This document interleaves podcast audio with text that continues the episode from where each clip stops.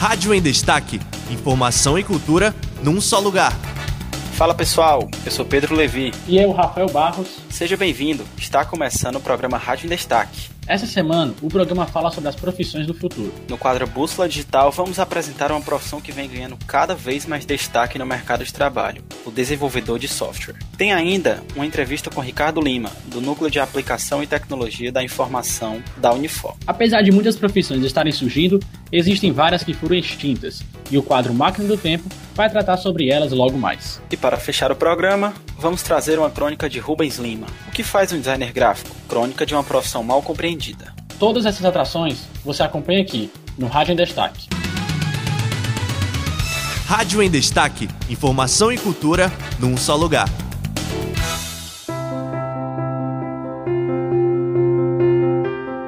Transformações no mercado de trabalho são recorrentes e constantes. Elas obrigam as empresas a estarem em alerta para não ficarem para trás em relação aos seus concorrentes e perderem espaço no mercado. Um dos fatores responsáveis por essas transformações é principalmente o avanço tecnológico, que vem moldando a maioria das profissões, criando novas tendências e profissionais. Os profissionais precisam se adaptar às novas tecnologias e suas ferramentas de trabalho. No século XIX, o trabalho era realizado manualmente pelos artesãos, mas com a chegada das locomotivas a vapor e a invenção da energia elétrica, foi cedendo espaço para as indústrias.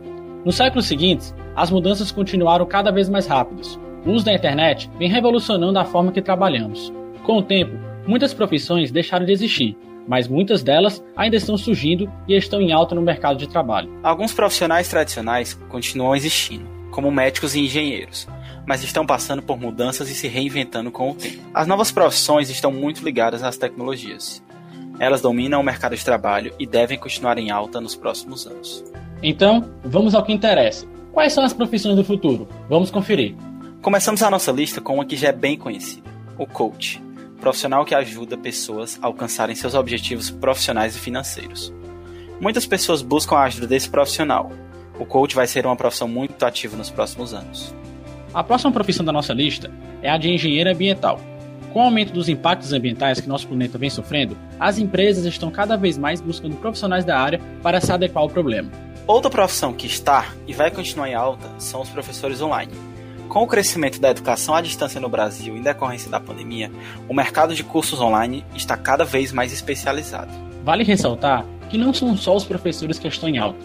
Outras profissões e pessoas com habilidades como cozinhar e tocar música transformam seus conhecimentos em cursos online também vão estar em alta nos próximos anos.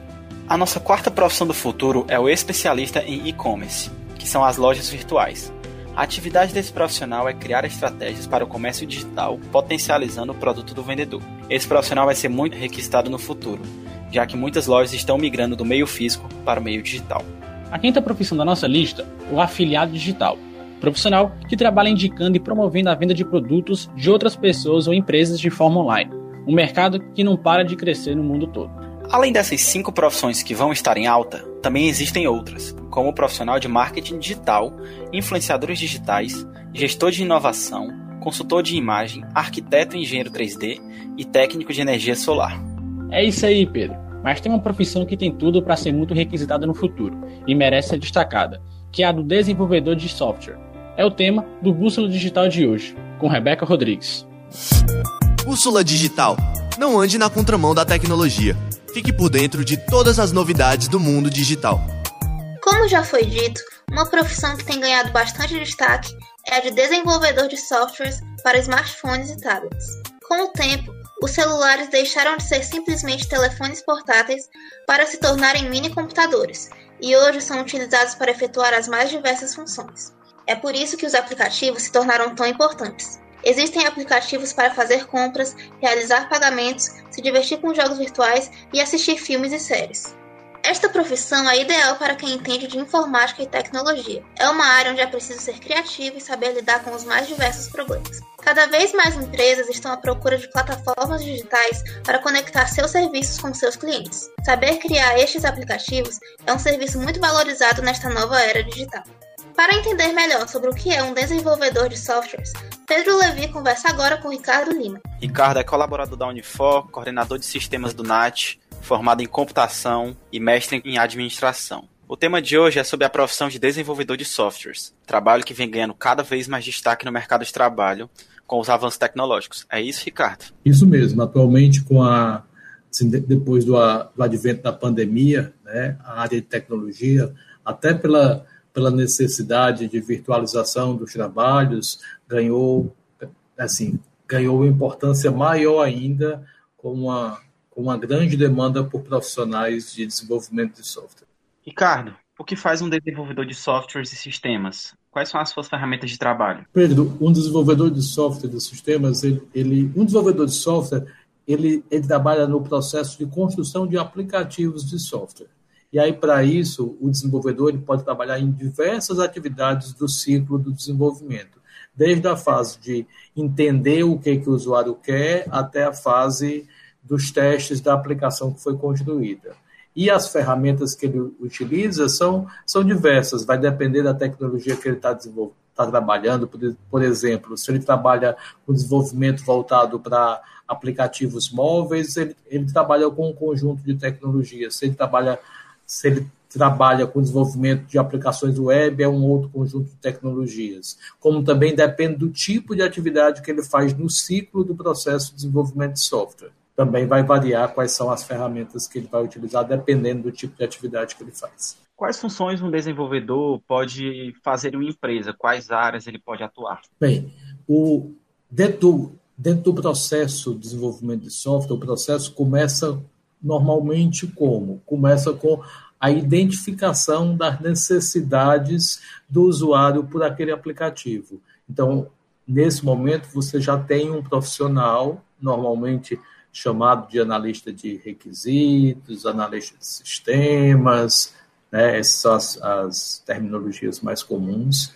E, o, e o que, que ele faz principalmente? É entender qual é a necessidade do usuário, por que, que ele quer aquele aplicativo, quais são as funções que ele espera que esse aplicativo tenha.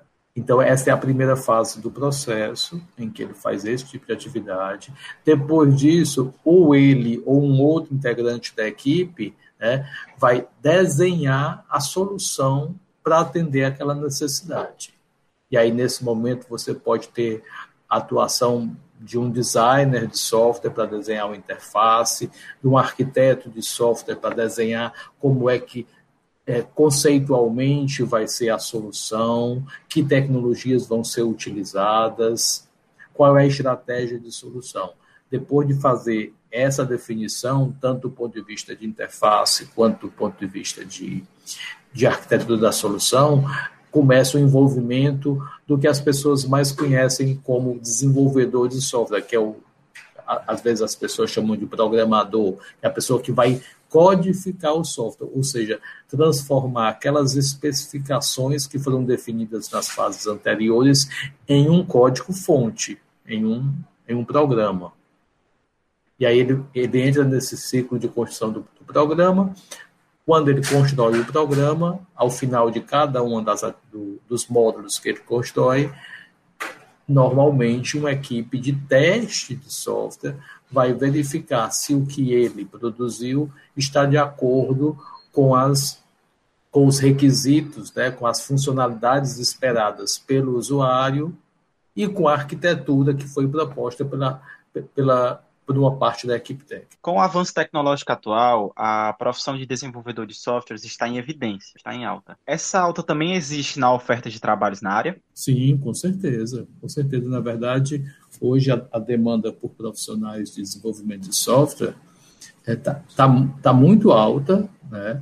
É, e tanto é que, que normalmente os alunos dos cursos de ciência da computação, engenharia da computação, logo nos primeiros semestres, ele já, ele já tem oportunidades de estágios ou mesmo de empregos em virtude da, da alta demanda por esse tipo de profissional. E também até porque muitas vezes essas pessoas já começam a trabalhar com desenvolvimento até antes de entrar na academia.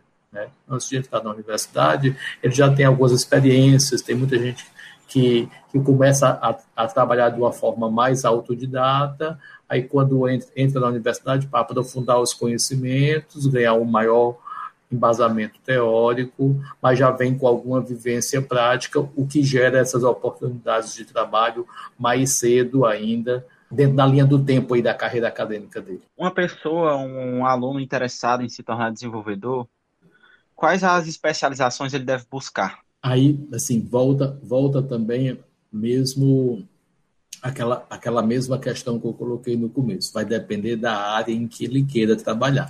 Existe um conjunto de, de formações mais básicas, ele tem que entender de lógica de programação, né? ele tem que entender de, dos conceitos teóricos da computação. Mas aí, se ele, por exemplo, ah, quer, quer trabalhar com desenvolvimento mobile, aí ele vai enveredar por, pelo estudo de um conjunto de tecnologias. Se ele quer trabalhar com um design de aplicação, ele vai enveredar por um outro conjunto de tecnologias. Então, assim, o caminho que ele vai seguir vai depender do, do interesse dele, o caminho de, de tecnologias a, a estudar. Como que funciona o financiamento para a criação de um software? É uma empresa que resolve investir para melhorar o seu relacionamento com os clientes. Ela vai desembolsar quanto em média e quanto tempo leva até esse produto estar pronto? Pedro, não, não dá não dá para afirmar isso, certo? Assim, dizer, ah, custa em média tanto, porque vai depender, porque um trabalho de desenvolvimento de software é um trabalho fortemente baseado em alocação de mão de obra, em recurso humano. Então, assim, se eu tenho um software com mais funcionalidades, ele provavelmente vai, vai demandar mais esforço de pessoas e, consequentemente, vai ter um valor maior. E o tempo também é proporcional a isso. Então, assim, não existe, ah, eu quero desenvolver um software de uma rede social, né? Alguma coisa do tipo de alguma rede social, ele quer, ele quer criar uma rede de relacionamentos entre os colegas da faculdade, por exemplo. E aí, quanto tempo isso consome? Vai depender do conjunto de funcionalidades, das tecnologias que ele utiliza. Então, assim, não, não existe uma, como se diz, uma tabela de preço para isso, né? porque é um, um, trabalho eminentemente, assim, fortemente criativo, e aí vai depender do, das características do software que o cliente quer, às vezes ele, ele demanda algumas características que são mais complexas do ponto de vista de implementação e, consequentemente, demanda mais tempo. Então, a complexidade que o, que o usuário também quer daquela aplicação também determina o esforço e, obviamente, o preço ou o custo daquela aplicação. Ricardo, se você pudesse dar uma dica para alguém que está interessado é, na área e quer começar a desenvolver sozinho, sem a universidade, sem por hobby, qual dica você poderia dar? Qual linguagem a pessoa pode começar? Por onde ela começaria a estudar? Pedro, é, ele precisa começar, ele, ele, ele precisa começar entendendo da parte de lógica de programação, né? Vamos supor que ele vai começar com o desenvolvedor, ele precisa começar com a parte de lógica de programação, entender como é que, como é que se constrói o programa. E aí a escolha da linguagem né, vai ser muito do, da, dos experimentos que ele vai fazendo. Existe, existe um, uma, uma quantidade muito grande de, de linguagens de programação, certo? Que ele pode enveredar. Então, assim, ele precisa começar, entend... começar estudando os conceitos, né? os conceitos que, que embasam o desenvolvimento de software, a parte principalmente, normalmente as pessoas começam com a parte da programação mesmo, ah, eu quero fazer um programinha para fazer tal coisa. E aí ele começa a estudar como fazer, começa a, a ver tutoriais, a, a, a ver material que dá subsídio a isso, e aí começa a experimentar, ver como é que funcionam as linguagens, experimentando, e aí ele, ele envereda pelo, por esse caminho. Na verdade, é muito, muito complicado dizer assim, ah, comece por aí, né? Assim, como se fosse uma, uma receita, né? Eu não, eu desconheço que, que haja algo do tipo, né? De você ter uma receita de bolo de como começar esse trabalho. Ele vai começar realmente na olha, buscando na internet, né, fazendo, fazendo perguntas de ah, como é que eu desenvolvo um software tal, e aí vão começar a aparecer links e links, ele começa a enveredar, e aí começa a fazer cursos em algumas plataformas, existem cursos gratuitos também, as pessoas podem fazer, Existem algumas plataformas que também são pagas, com os valores não, não exorbitantes. Então, assim, existe, existe em todos esses caminhos. Aí há, e, obviamente, a, a internet é o caminho para começar por aí. Agradeço ao Ricardo Lima por aceitar bater esse papo e esclarecer nossas dúvidas. Esse quadro traz coisas interessantes, não é não? Com toda certeza, Pedro. Mas como foi falado anteriormente, Rafael, muitas profissões deixam de existir e novas estão surgindo com o tempo. E o tema do Máquina do Tempo de hoje é sobre as profissões que já foram extintas. É hora de ir para o passado. Entre agora na Máquina do Tempo.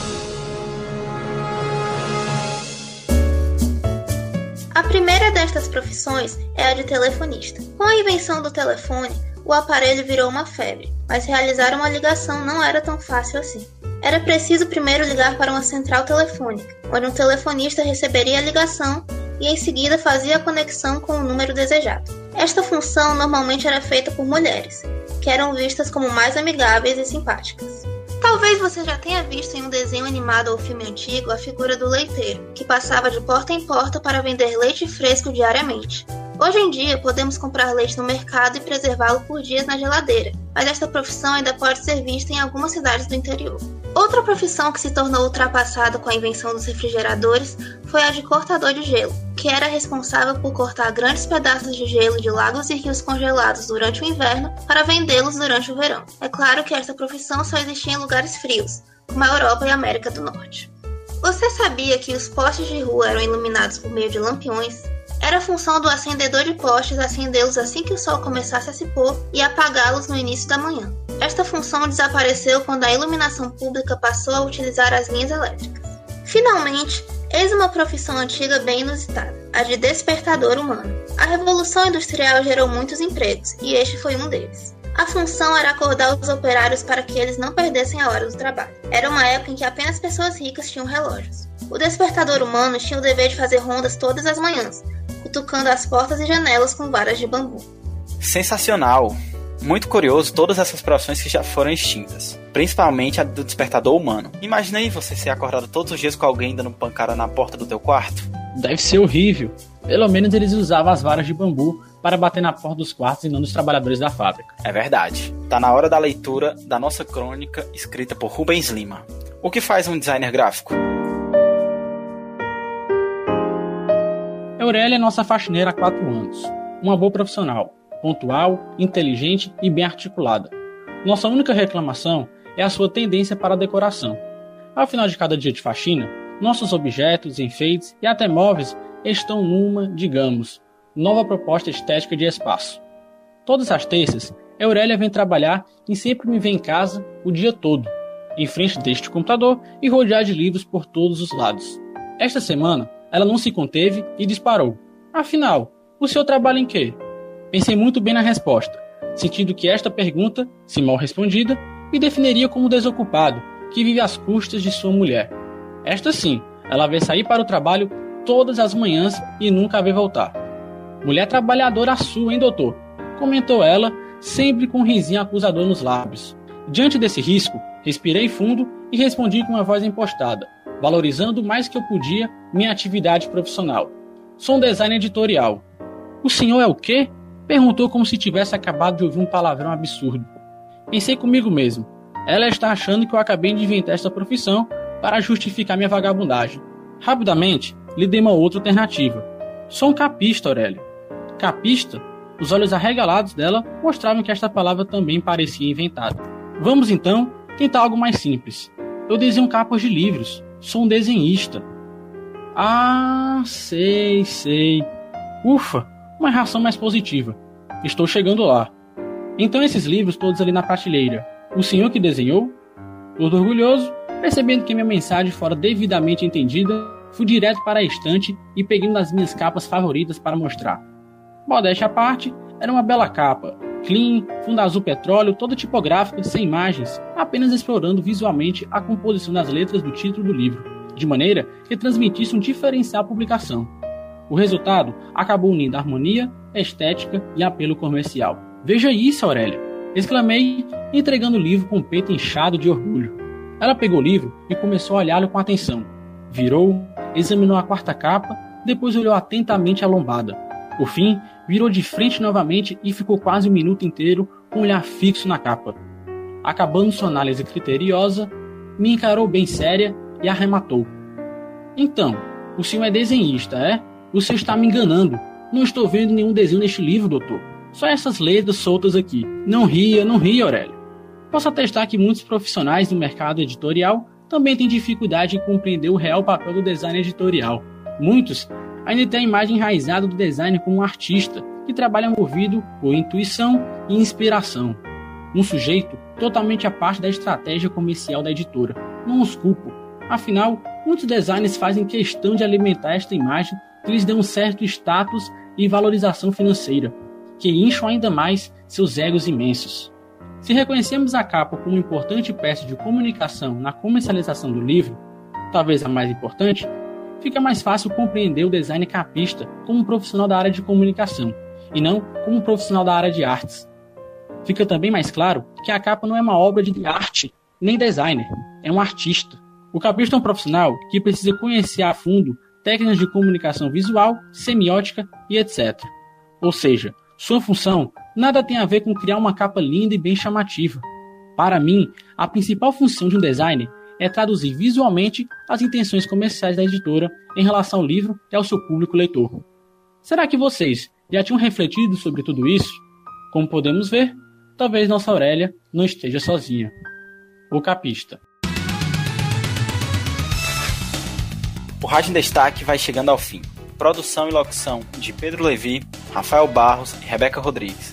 Gravação e edição de Kiko Gomes. Orientação de Kátia Patrocínio, Marcelo Teixeira, Matheus Araújo e Raquel Santana. Obrigado pela sua companhia. Até a próxima. Você ouviu Rádio em Destaque.